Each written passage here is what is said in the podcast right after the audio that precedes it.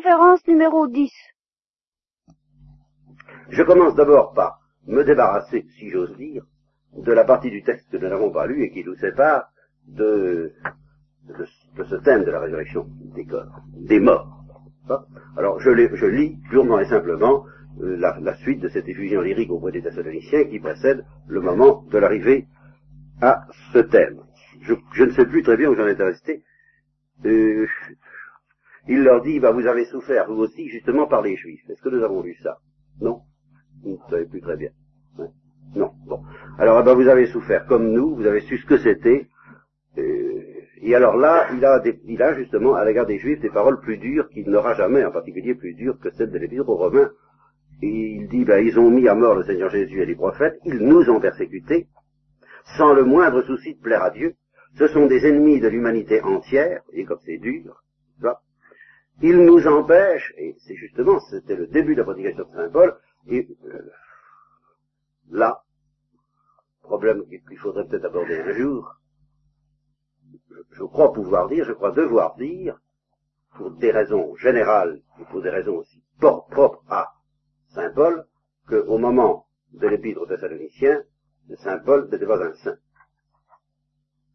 C'était, c'était un converti en bonne voie, en, bonne marche pour la sainteté. Enfin, il faudrait tout de même pas, quand nous avons affaire à des saints, et même à des colonnes de l'Église, surtout pas quand on a affaire à des colonnes de l'Église, quand on voit comment Pierre, hein, quand on voit la, manière dont, dont, il a fait brillante figure pendant tout l'Évangile et, au moment de la Passion, Pierre, il n'est donc pas à s'étonner que Paul n'ait peut-être pas été tellement mieux, malgré le caractère euh, formidable et spectaculaire de sa conversion. Il ne faut pas oublier, si vous avez lu Saint Jean de la Croix, même si vous ne l'avez pas lu, parce que si vous ne l'avez pas lu, justement, j'essaierai de vous l'expliquer, euh, de vous dispenser de le lire, de façon que vous sachiez ce qu'il y a dedans quand même, d'une autre manière, que entre nous et la sainteté, entre les plus grands saints et la sainteté, vous prenez les dix ans avant le moment où ils viennent des saints, euh, un abîme formidable les sépare de la sainteté. Et alors tant qu'ils n'ont pas franchi cet abîme, avec les purifications telles que les écrits Saint Jean de la Croix, et je vous garantis que c'est pas, c'est, gratiné, enfin, c'est, purgatoire, quoi. Eh bien, Saint Jean de la Croix nous décrit ce qu'ils sont, une fois pour toutes, plus d'autres. Mais eh ben, c'est pas beau. C'est, c'est épouvantable même, à bien des égards. Et plus ils sont violents par tempérament, plus c'est pire. là, là, faut pas se faire d'illusions. Donc Saul, qui était un violent, était, certainement euh, destiné à faire un grand saint, et il l'a fait. Mais il n'a pas toujours été, je ne sais pas à quel moment il est devenu. Saint Jean de la Croix, lui, on sait, on peut situer que c'est à peu près au moment où il était emprisonné par ses frères, et où il, euh, là, là, là, il a eu les, visites ultimes, hein, qui précédé ou accompli pour lui ce qu'il appelle lui-même le mariage mystique. À quel moment Paul a-t-il eu ça? J'en sais rien, mais j'ai bien l'impression que c'est pas encore fait. Alors, il démarre dans l'évangélisation, il se heurte aux persécutions des Juifs, alors des persécutions ordinaires. Il en veut, hein. Plus tard, ce sera différent. Alors là, je crois qu'au moment de l'épître aux Romains, là, il aura changé de. Quand il dit je voudrais être à l'Athènes pour mes frères, alors ça, ça c'est une autre histoire. Une autre. Il n'en est pas là. Et il ne faut pas, sous qu'on a affaire à un saint canonisé, s'imaginer qu'il l'a été tout le temps. Oh là, même le curé d'art, vous savez. Ne canonisons pas les saints. ne canonisons pas tout ce qu'ils font, car nous ne savons pas à quelle heure ils le sont devenus.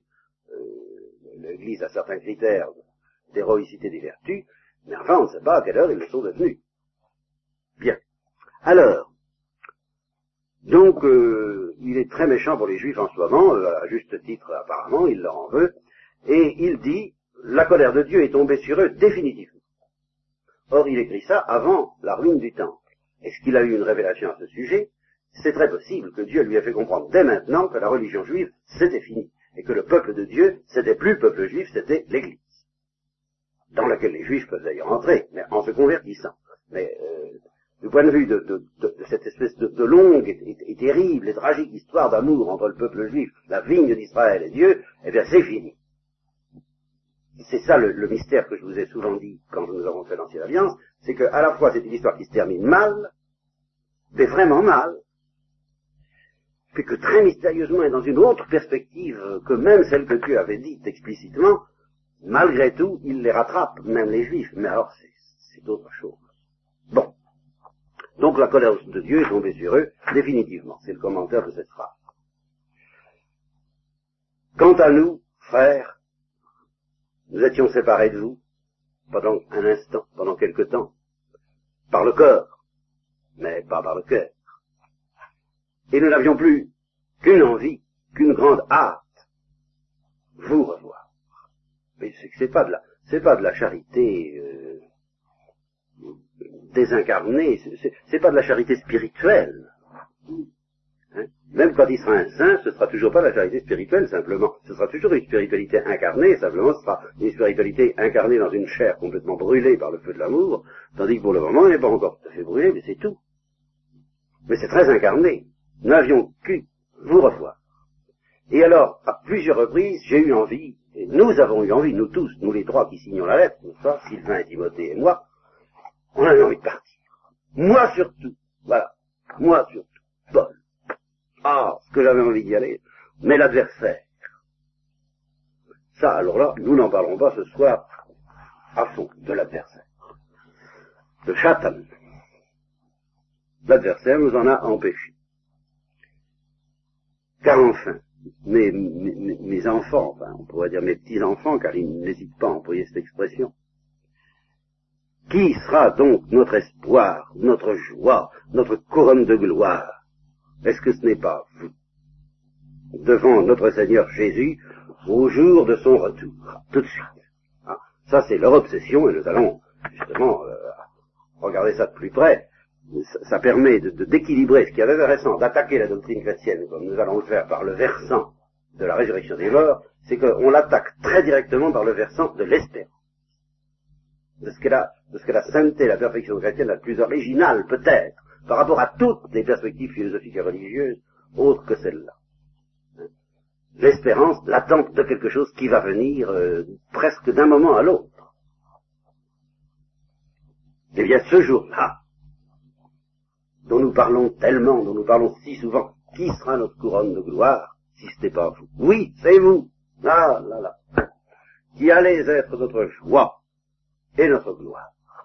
Alors, moi, je n'y tenais plus, hein, euh, puisqu'il n'y avait pas moyen de partir, je suis resté à, Athènes tout seul, et puis je vous ai envoyé Timothée, notre frère, le ministre de Dieu dans l'évangile du Christ, pour vous fortifier, car il y avait le désir de les voir, mais il y avait l'anxiété l'anxiété maternelle du Christ sur Jérusalem, mais on, avec tout de même plus d'espoir que le Christ pouvait en nourrir, l'anxiété de se dire, est-ce qu'ils vont tenir le coup? Ils vont être tentés, ils vont être persécutés. Est-ce qu'ils vont y arriver? Les pauvres petits, mon Dieu, qu'est-ce dans quel état sont-ils? Vont-ils garder la confiance? Oh, Alors, l'envie de savoir si ça tenait toujours.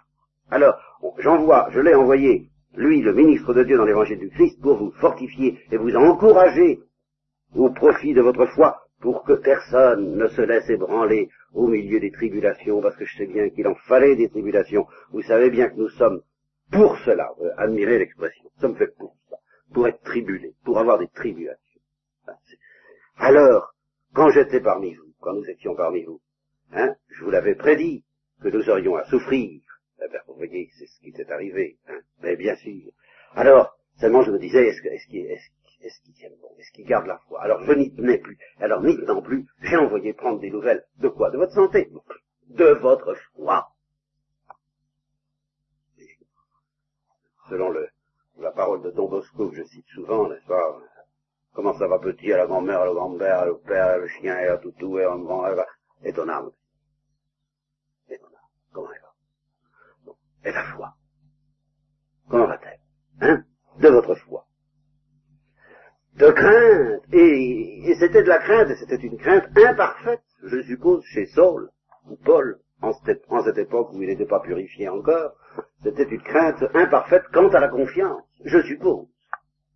C'est pour ça que Nick plus a envoyé Timothée pour aller voir un peu Bon. De crainte que le tentateur ne vous eût tenté. Et que mes fatigues n'eussent été rendues vaines. L'étudier a toujours peur de ça. Et ça jusqu'à la fin avec les Galates. De peur que vous ayez cru en vain, de peur que je vous ai prêché en vain. Mais après, ah, alors il est revenu de chez vous avec de bonnes nouvelles, de votre foi et de votre charité, disant que vous gardez toujours bon souvenir de nous, en plus de ça, et que vous aussi vous avez envie de me revoir. Ah, comme moi j'ai envie de vous revoir. Alors ça, mes frères, ça a été un sujet de consolation pour toutes nos peines et nos tribulations à cause de votre foi. Maintenant, admirez la formule, je me sens revis. Parce que, puisque vous restez ferme dans le Seigneur, quelles actions de grâce pourrions-nous rendre à Dieu pour toute la joie que j'éprouve à votre sujet devant notre Dieu? Nuit et jour, je lui demande instamment de vous revoir. J'ai quand même envie de vous revoir, malgré tout. La même, c'est pas la même envie qu'avant, c'est pas une envie aussi anxieuse, c'est une envie plus calme. Et puis, c'est de vous revoir pour compléter ce qui manque encore à votre foi, parce qu'il semble bien qu'il y a encore des petites choses qui manquent, non seulement en, en enseignement doctrinaux, mais en, force, en fermeté, en profondeur.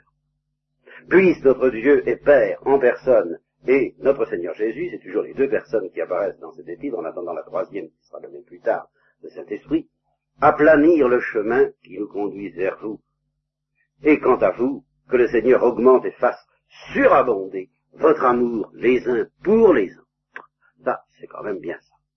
Et pour tous, ce qui est d'ailleurs la, la structure fondamentale de la charité chrétienne, il faut avoir l'amour les uns pour les autres, afin que ça surabonde dans l'amour pour tous. Et ne pas se dispenser d'avoir de l'amour pour les privilégiés, sous prétexte qu'il faut aimer les plus lointains. C'est au contraire en aimant plus intensément ceux qui sont proches, le proche, le proche, le proche. Oh, ça me rappelle quelque chose pour ceux qui ont entendu le Père Cardonnet.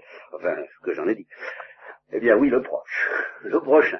C'est en aimant le proche, le prochain, que nous aimerons mieux. C'est en aimant mieux le prochain que nous aimerons mieux le lointain. Le lointain à tous les points de vue. Le lointain géographique et le lointain spirituel. Il faut aimer le prochain davantage. Toujours davantage. Bon. Alors, votre amour pour les uns pour les autres et pour tous tel que nous l'éprouvons pour vous, tel que moi je l'éprouve pour vous. Qu'il affermisse vos cœurs dans une sainteté irréprochable devant Dieu notre Père, au jour du retour, vous voyez, c'est toujours présent cette pensée, hein, au jour du retour de notre Seigneur Jésus, quand il reviendra avec tous ses anges. Tiens, tiens, tiens, tiens, tiens. Bon. Bon. Du reste, frères, passons sur les anges. Nous, nous les retrouverons. Ne vous inquiétez pas. Nous vous prions et supplions dans le Seigneur Jésus, puisque vous avez déjà appris de nous la manière dont vous devez vous comporter pour plaire à Dieu, ce que vous faites déjà d'ailleurs, ce que vous faites déjà, mais enfin, mais enfin, mais enfin, tout de même. Hein Soyez, attention, faites de, nouveaux progrès. Alors là, il y a quelques petites munitions. Hein euh, vous savez bien ce que je vous ai dit, les préceptes que je vous ai donnés de par le Seigneur Jésus. Hein le moyen de tendre pour vous à la sainteté, alors pratiquement, il ne vise qu'un seul péché, l'impureté, c'est assez normal chez des gens de bonne volonté, mais mal dégrossis, ça devait être celui qui faisait le plus de ravage, ça n'a pas tellement changé. Que vous vous absteniez de toute impudicité ou impureté, que chacun de vous sache garder son corps en toute sainteté et respect, sans se livrer aux passions déréglées, comme les païens qui ne connaissent pas Dieu. Et alors notez bien ceci, c'est pas une question de commandement, parce que Paul fait toujours attention à jamais se placer dans une perspective de loi. Il le dira d'ailleurs plus tard dans une autre, dans une autre épître. Euh, nous sommes libres, nous sommes affranchis de la loi. Il ne s'agit pas d'être sous une régulation de ce genre, sous une... Non, nous sommes libres, mais euh, nous sommes libres, mais ceci dit, il y a des choses qui nous décomposent. Nous sommes libres de manger ce que nous voulons, mais il y a des poisons. Voilà. Enfin, en gros, c'est ça. Hein. Alors, euh, les païens qui ne connaissent pas Dieu, ils agissent, euh, ils se livrent à leur passion déréglée. Ils sont pas libres, ils sont esclaves, comme Platon l'a bien expliqué. Alors ça, non, les chrétiens ne feront pas ça. Euh, c'est pas une question d'être sous, sous une loi, mais c'est une question de faire, de faire attention à ne pas être esclave. Non plus de la loi, mais du péché. Comme les païens qui ne connaissent pas Dieu, et sans faire du mal à son frère en pareille matière par sa luxure. Car tout de même, le Seigneur tire vengeance de tous ces désordres comme je vous l'ai déjà dit et attesté. Dieu ne nous a pas appelés à l'impureté, mais à la sainteté. Alors celui qui méprise ses préceptes, alors faites attention, il a euh, ne parle pas des défaillances, il n'en est pas encore au manuel de confession, des trucs comme ça, il ne parle pas des défaillances, il parle de ceux qui méprisent ces préceptes. Non pas, mépriser, ça veut dire, c'est un tout petit commentaire moral, ça n'est pas le sujet de l'épître, enfin, mépriser, vous ne devez pas l'interpréter, euh, justement, euh, comme euh, commettre une faute, on peut commettre une faute sans mépriser le précepte. Mais mépriser le précepte ne veut pas dire non plus nécessairement le, jeter aux ordures. Non, ça veut dire le négliger délibérément. Ne pas, ne pas s'en faire. Bon, voilà, voilà ce que j'appelle mépriser un précepte. Ne pas s'en faire. Dire, ah ben oui, ben voilà, c'est comme ça. Eh bien, là, celui qui méprise ses préceptes, c'est pas un homme qu'il méprise, c'est Dieu. Parce que Dieu nous donne son Saint-Esprit, et que Saint-Esprit n'est pas d'accord avec tout ça. Voilà. Bon, quant à la charité fraternelle, eh ben, vous n'avez pas besoin que je vous en écrive, vous avez appris de Dieu lui-même à vous aimer les uns les autres. Ça, c'est un drôle de compliment, hein, je voudrais bien qu'on puisse nous faire ce compliment-là à tous. Vous avez appris de Dieu lui-même à vous aimer les uns les autres. Et ainsi, euh, et du même coup, vous, vous aimez aussi euh, non seulement vous-même, votre petit noyau, votre petite église, les uns les autres, mais vous aimez les autres, en dehors de votre église. Vous aimez les frères de toute la Macédoine. Eh bien, c'est bien, mais alors, euh, comme le disait un directeur spirituel de la bonne vieille école, au mieux, au mieux, hein, au mieux, voilà. C'est bien, mais allez, encore un peu plus, allez, euh, un peu plus d'amour encore. Appliquez-vous à vous tenir en paix, à vous occuper chacun de vos affaires, et à travailler de vos mains, comme nous, nous vous l'avons dit. Comme ça, vous vous comporterez honnêtement aux yeux des gens du dehors, qui diront, bah oui, ce sont des gens, ce sont des citoyens sérieux, ils travaillent, et vous serez à l'abri du besoin, ce qui n'est pas négligeable. Et alors nous en arrivons maintenant au texte qui va ouvrir le feu sur la grande doctrine.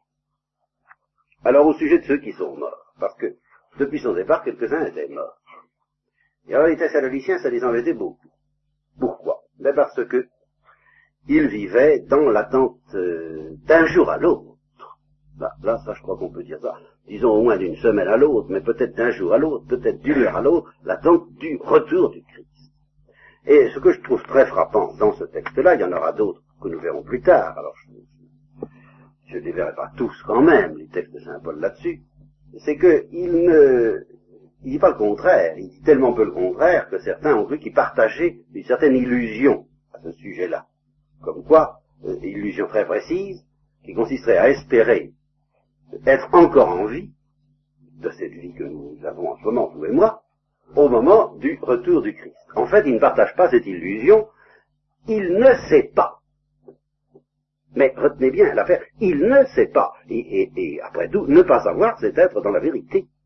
Nous ne savons pas, ni vous ni moi, si nous ne serons pas encore en vie au moment du retour du Christ. Nous ne savons pas. Bon, eh bien, Paul ne savait pas. C'est tout. Par conséquent, mais il ne savait pas, mais il vivait dans l'attente de quelque chose d'imminent. Alors, ici, c'est là où nous aurons beaucoup à discuter, si j'ose dire. Je discuterai, nous discuterons, je parlerai tout seul, mais enfin. Autrefois, on posait des questions, mais enfin, c'est peut-être pas tellement important. Eh bien, euh, vous pourriez me dire, bah oui, mais ça n'est pas imminent. En tous les cas, peut-être imminent pour nous. Ça ne l'était pas pour Paul. Eh bien, je réponds, si, c'était imminent. Et c'est ça que je voudrais arriver à vous faire comprendre, pas tout de suite, mais petit à petit, au fur et à mesure que nous creuserons cette doctrine. Et que quelqu'un qui ne vit pas dans la pensée que le retour du Christ est imminent, même si c'est dans 2000 ans, n'a rien compris. À la perfection chrétienne, à la sainteté chrétienne. Car la sainteté chrétienne consiste, au fond, c'est presque son point de départ. Et nous aurons même à répondre à une autre objection, enfin il y a deux objections possibles, enfin courantes, quoi, contre cette idée de, de prêcher la morale chrétienne en partant de là, en disant faites attention, le jour du Seigneur est proche.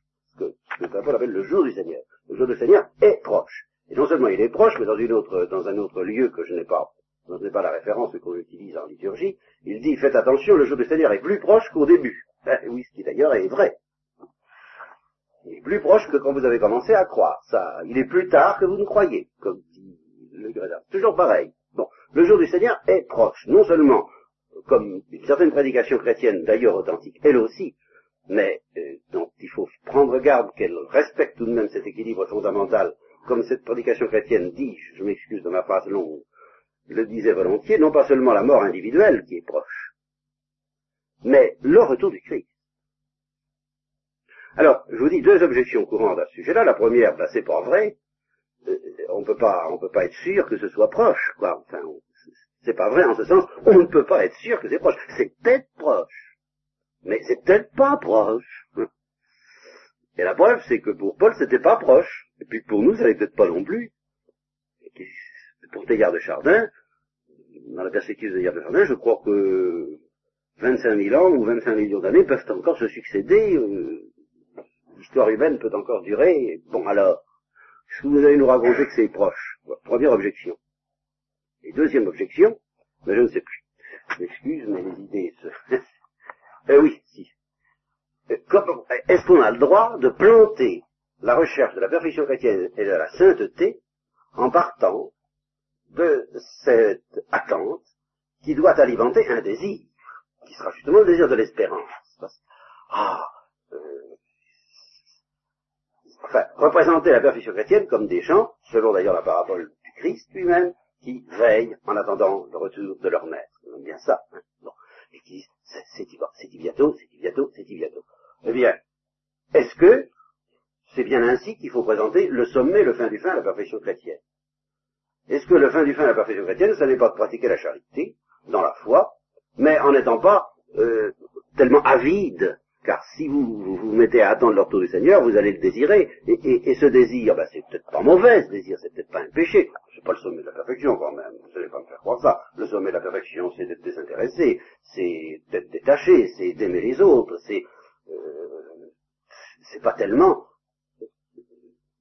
Je, ne sais pas si je vous fais sentir, n'est-ce pas, le paradoxe que ça a de, de, représenter comme le sommet de la vertu et le sommet de la sainteté, d'attendre quelque chose.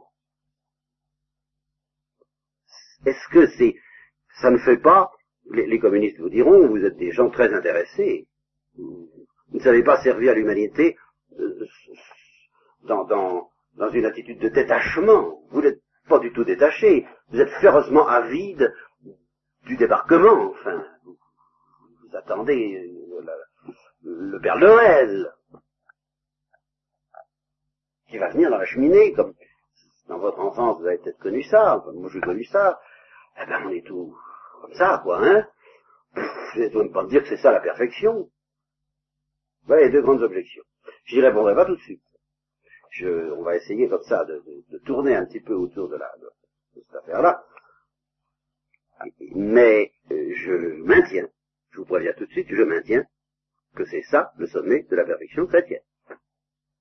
C'est l'intensité d'amour d'ailleurs, mais l'intensité avec laquelle nous acceptons d'être en exil, justement nous acceptons d'être en exil, non pas en ce sens qu'on organise l'exil de façon à ce que ça cesse d'être un exil, mais on accepte d'être en exil en ce sens qu'on accepte de souffrir de plus en plus d'être en exil, soutenu par la seule chose qui peut nous permettre justement d'accepter l'exil, ben c'est l'attente de la fin de l'exil. Ça, y a pas, c'est ça la perfection chrétienne. Et si c'est pas ça, ce n'est plus chrétien c'est peut-être stoïcien, c'est peut-être philosophique, c'est peut-être l'islam, c'est peut-être euh, la religion hindoue, c'est peut-être tout ce que vous voudrez, ce n'est plus la religion chrétienne. Et ça, c'est tout de même un des avantages de prendre des choses inattendues d'ailleurs, parce que moi, vous comprenez, j'ai pris les actes des apôtres, je savais pas ce qui m'attendait, puis les plutôt je savais pas non plus ce qui m'attendait. Je, je tombe là-dessus, je me dis, mais au fond, c'est par là qu'il faut commencer. Parce que là, on est déjà sûr, on va, on pourra faire après ça beaucoup de philosophie et beaucoup de théologie. Mais déjà le fait qu'on commence par là, on est sûr que, la religion chrétienne n'est pas une philosophie purement et simplement, que la spiritualité chrétienne n'est pas une sagesse purement et simplement, parce qu'en fait c'est une attitude bizarre pour un sage que, que d'attendre une déflagration formidable. Bon. Alors, les Thessaloniciens, eux, ils avaient compris, je vous prie de le croire. Et alors ils attendaient. Et il leur avait dit, vous savez, ce sera... Vous pouvez pas savoir ce sera magnifique. Pour les impies, ce sera, oh, ce sera catastrophique. Là c'est un mot. Ce sera la, la, la, catastrophe. Ce seront les pleurs, les grincements de dents. Ce sera l'horreur. Mais pour, ça, là on ne peut pas, vous, vous verrez, on ne peut pas esquiver cette espèce de séparation absolue dès maintenant dans la pensée de Paul entre les enfants de lumière et les enfants de ténèbres. Ça, il le dit en toutes lettres. Alors pour les enfants de ténèbres, ce sera terrible. Mais pour les enfants de lumière, alors ce sera le ciel. Et alors il leur apprenait à désirer le ciel. Et alors, bien entendu, leur désir du ciel était d'une grossièreté. Oh, alors là, vraiment à vous dégoûter, franchement. Mais ça n'empêche, moi ça m'est égal. C'était le désir du ciel. C'est-à-dire que dans cette gangue très grossière, très matérielle, et vous allez voir à quel point elle l'est, eh bien les Thessaloniciens trouvaient le moyen, eux, bah, de tirer la langue vers Dieu, ce qui est tout, ce qui s'appelle être un chrétien. Alors il leur avait parlé de la fin du monde, comment. Alors vous pensez si ces gens-là à qui on n'avait pas dit que d'abord qu'ils se doutaient pas qu'il y aurait 2000 ans et qu'on avait, et qui n'en avait pas dit justement, puisque ça, a l'air de durer plus longtemps qu'on ne s'y attendait, il faut tout de même organiser, non pas la résistance comme le Cardinal, mais organiser euh, la soirée ou la nuit. Une mauvaise nuit dans une mauvaise hôtellerie, très bien, mais la nuit, elle a l'air de se faire attendre. Et alors là, le Christ l'avait prévenu, n'est-ce pas euh, Moram faciente sponso, l'époux se faisant attendre. Là, il l'avait prédit à sa manière. Là était le piège.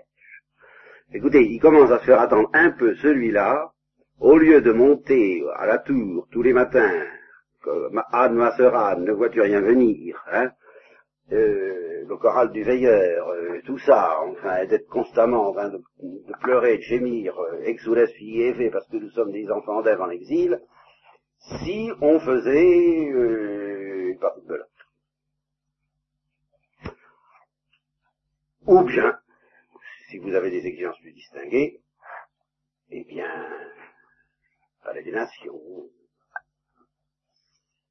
organiser, euh, organiser la vie, quoi, sur, sur le bateau. Les, les, les bateaux, ça s'arrange pour qu'on puisse supporter des longues traversées en, en, en, en, ayant, en ne pensant pas à l'arrivée. C'est ça le fond de la Il s'agit de, de, soustraire les passagers à cette souffrance particulièrement pénible, il faut reconnaître. J'ai su un tout petit peu ce que c'était, que d'être en train de se dire tout le temps quand il va arriver ce bateau, il va pas arriver. Hein, euh, comme Christophe Colomb en train d'attendre, de, scruter la mer tous les matins, est-ce qu'on voit venir à la terre, oui ou non Alors, il faut surtout pas que les passagers aient à subir ça, c'est quand il faut les distraire. C'est ça, il faut les distraire. Il faut absolument qu'ils ne soient pas obligés de penser à l'arrivée. Eh bien, euh, justement, les Thessaloniciens, on ne les avait pas corrompus sur ce point, car nous le sommes. Je vous demande de ne pas vous y tromper. Nous le sommes. Vous voyez que s'il s'agissait de se livrer à toutes les industries, à tous les travaux de ce monde, afin d'être une immense nurserie, que la terre soit une immense nurserie dans laquelle on fabrique des enfants de Dieu, des citoyens du ciel, et qu'on se dise Dieu va avoir la joie qu'il y ait un citoyen de plus au ciel et nous allons l'élever, le nourrir, le, faire grandir, l'instruire et, lui parler de Dieu afin qu'il y ait un citoyen de plus au ciel, ah très bien. Alors là, jamais trop d'agriculture, jamais trop d'industrie, jamais trop tout, tout, ce que vous voudrez, tout ce que vous voudrez. À une seule condition, c'est que ça ne vous ne distrait pas de l'unique obsession, car c'est une obsession est-ce que c'est encore ce matin qui va venir? Non, ça va pas là encore ce matin qui vient. Bon, eh bien, on va commencer la journée. Et on y va. Et puis le soir, est-ce que ce sera cette nuit? Est-ce que ce sera demain matin?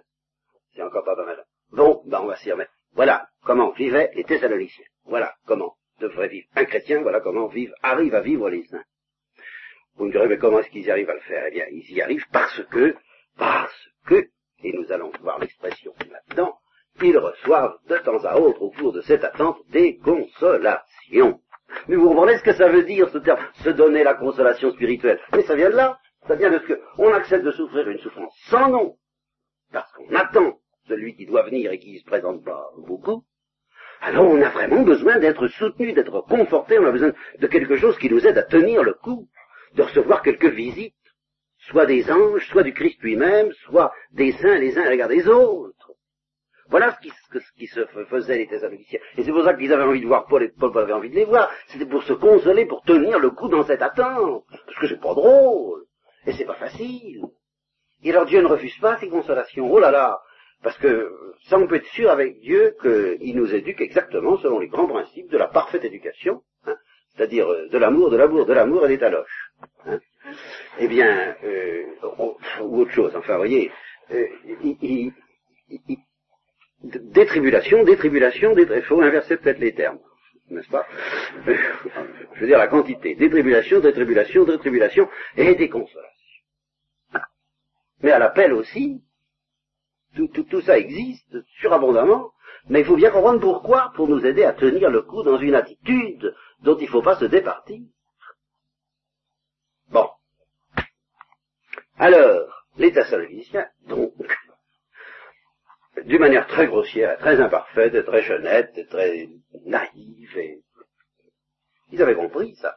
Ils avaient tellement bien compris que, effectivement, ils s'attendaient que ça vienne tous les matins, et ça, ça, va y arriver. Et alors, et puis ils se, donnaient la consolation spirituelle, ils se réconfortaient en disant tu verras ce que ce sera beau, oh ce que ce sera chouette quand il arrivera, il paraît qu'il arrivera par comme l'Orient, comme l'éclair qui jaillit de l'Orient à l'Occident sur les nuées, ce, sera, oh, ce sera beau à voir, ce sera beau à voir. Ah, je voudrais bien, alors, je voudrais bien, au fond, comme Siméon, ne pas mourir avant d'avoir connu la consolation du Seigneur. Je voudrais bien, je voudrais bien ne pas mourir avant de voir ça, puis là-dessus, il y en avait quelques-uns qui étaient morts. Voilà. Alors là, la grande déception, le découragement, ils verront pas ça. Ils verront pas ça. Puis nous, est-ce qu'on le verra?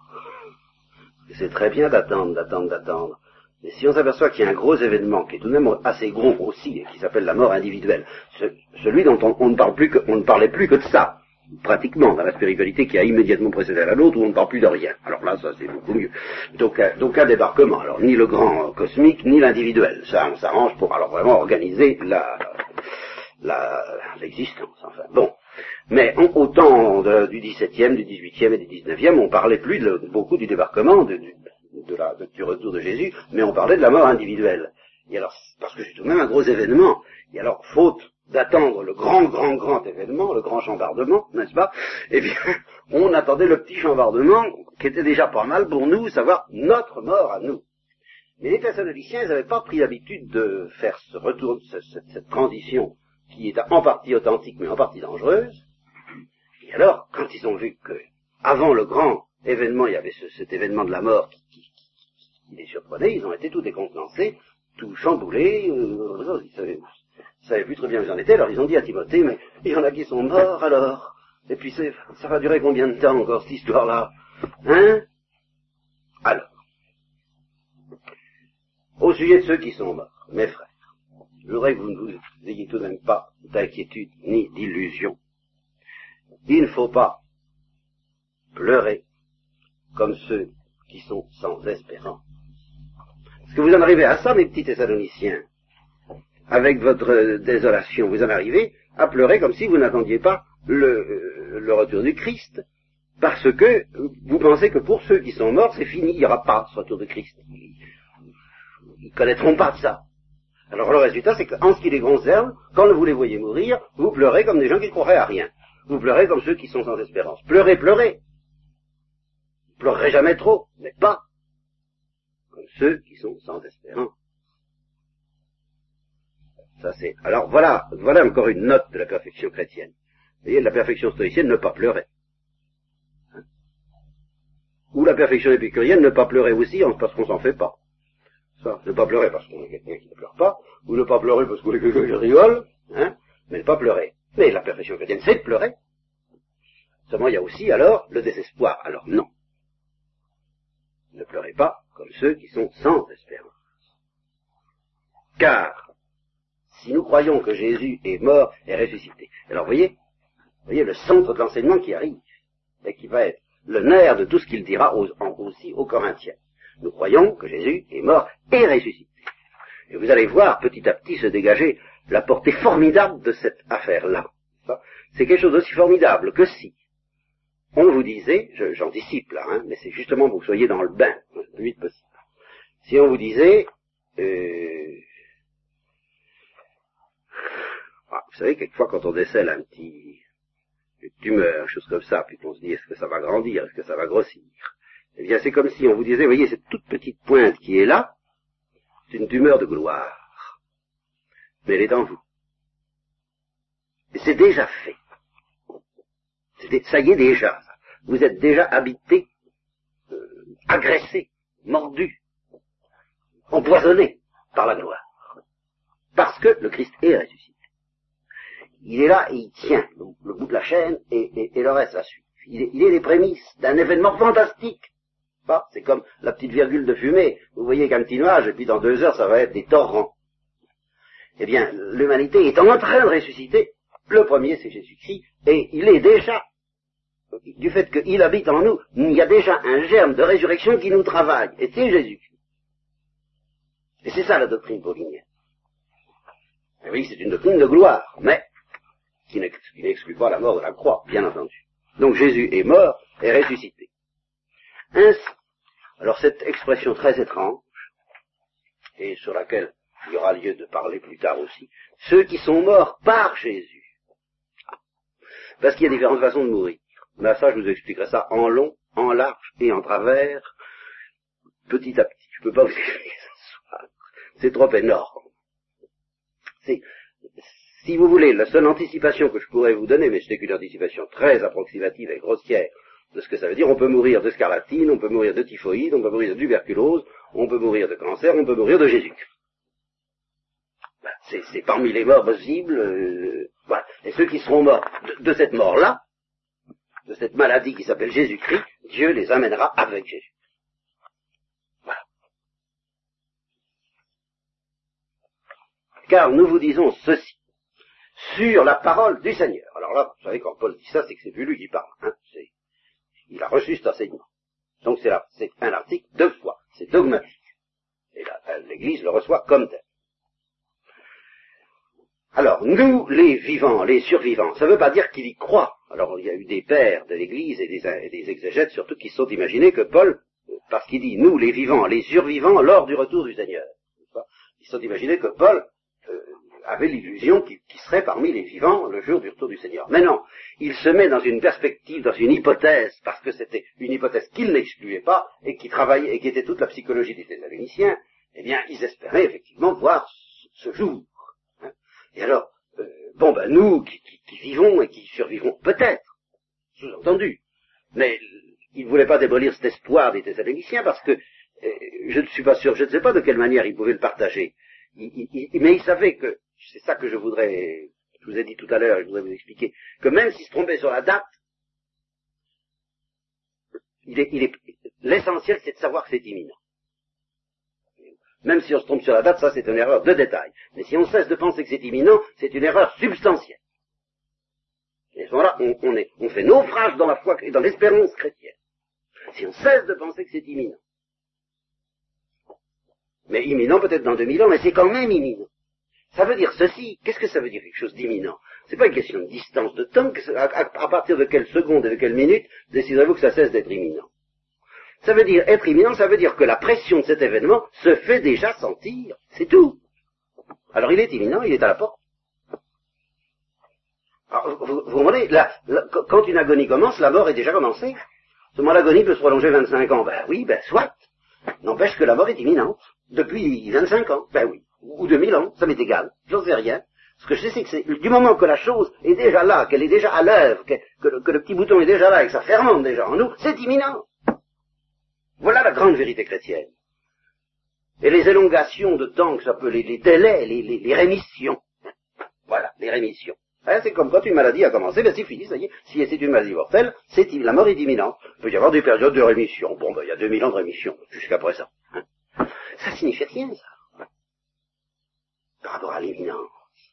Donc, il n'allait pas s'amuser à corriger une erreur de date, qui allait les entraîner, s'il corrigeait cette erreur de date éventuelle, parce qu'il n'en savait rien, après tout, c'était pas, exclu. Alors, en insistant sur le fait oh, vous savez, euh, c'est pas garanti, il allait leur arracher l'idée que imminent. Comme ils sont grossiers, ces gens-là, et qu'ils savaient pas encore très bien, vous, vous êtes très, très, très, très raffinés, on peut vous le dire, mais eux, hein, les Thessaloniciens, ils ne pouvaient pas. Alors, euh, il les laissait dans cette, peut-être cette illusion de date, cette illusion chronologique, parce que dans cette illusion chronologique se cachait une vérité doctrinale, théologique, bien plus précieuse qu'une vérité de date. Donc nous, les vivants, les survivants, nous qui serons survivants au moment où il reviendra, le jour où il reviendra, ne vous imaginez pas, ah, et alors voilà la doctrine nouvelle qu'il leur apprend et qu'ils ne savaient pas, Ne vous imaginez pas que nous, qui serons supposés survivants, nous, nous arriverons auprès du Christ avant les morts. Pas du tout. Non, non, non, non, non, non. Alors vous voyez comme tout se rétablit. Car le Seigneur en personne, au signal donné, à la voix de l'archange, au son de la trompette divine. Ça veut dire la même chose. Il y aura quelque chose. Et quelque chose de discontinu et quelque chose d'énorme. Pour lequel nous n'avons que des analogies. Alors on emploie les analogies qu'on veut. La trompette, ben, ça, évidemment.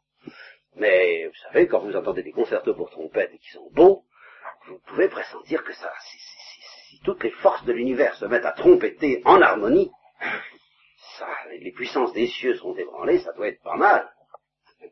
Bon. Alors, il, vivait dans cette imagerie, il était un et il ne la renie pas, il le leur redit, à la voix de l'archange, au son de la trompette, le Seigneur redescendra du ciel. Et alors, d'abord, le cortège se formera à quelques distances, vous savez, comme les soucoupes volantes qui s'arrêtent à quelques, à quelques 300 mètres au-dessus du sol, eh bien, le Seigneur s'arrêtera à quelques 300 mètres ou 2 kilomètres, je m'en fiche, au-dessus du sol. Et alors, d'abord, en, tête du cortège, les morts. Alors n'ayez pas peur, dit Saint ne, ne craignez pas la mort individuelle, ça ne changera rien. Ils ressusciteront. D'abord, c'est la première chose qui aura lieu dès que le Seigneur arrivera, les morts ressusciteront.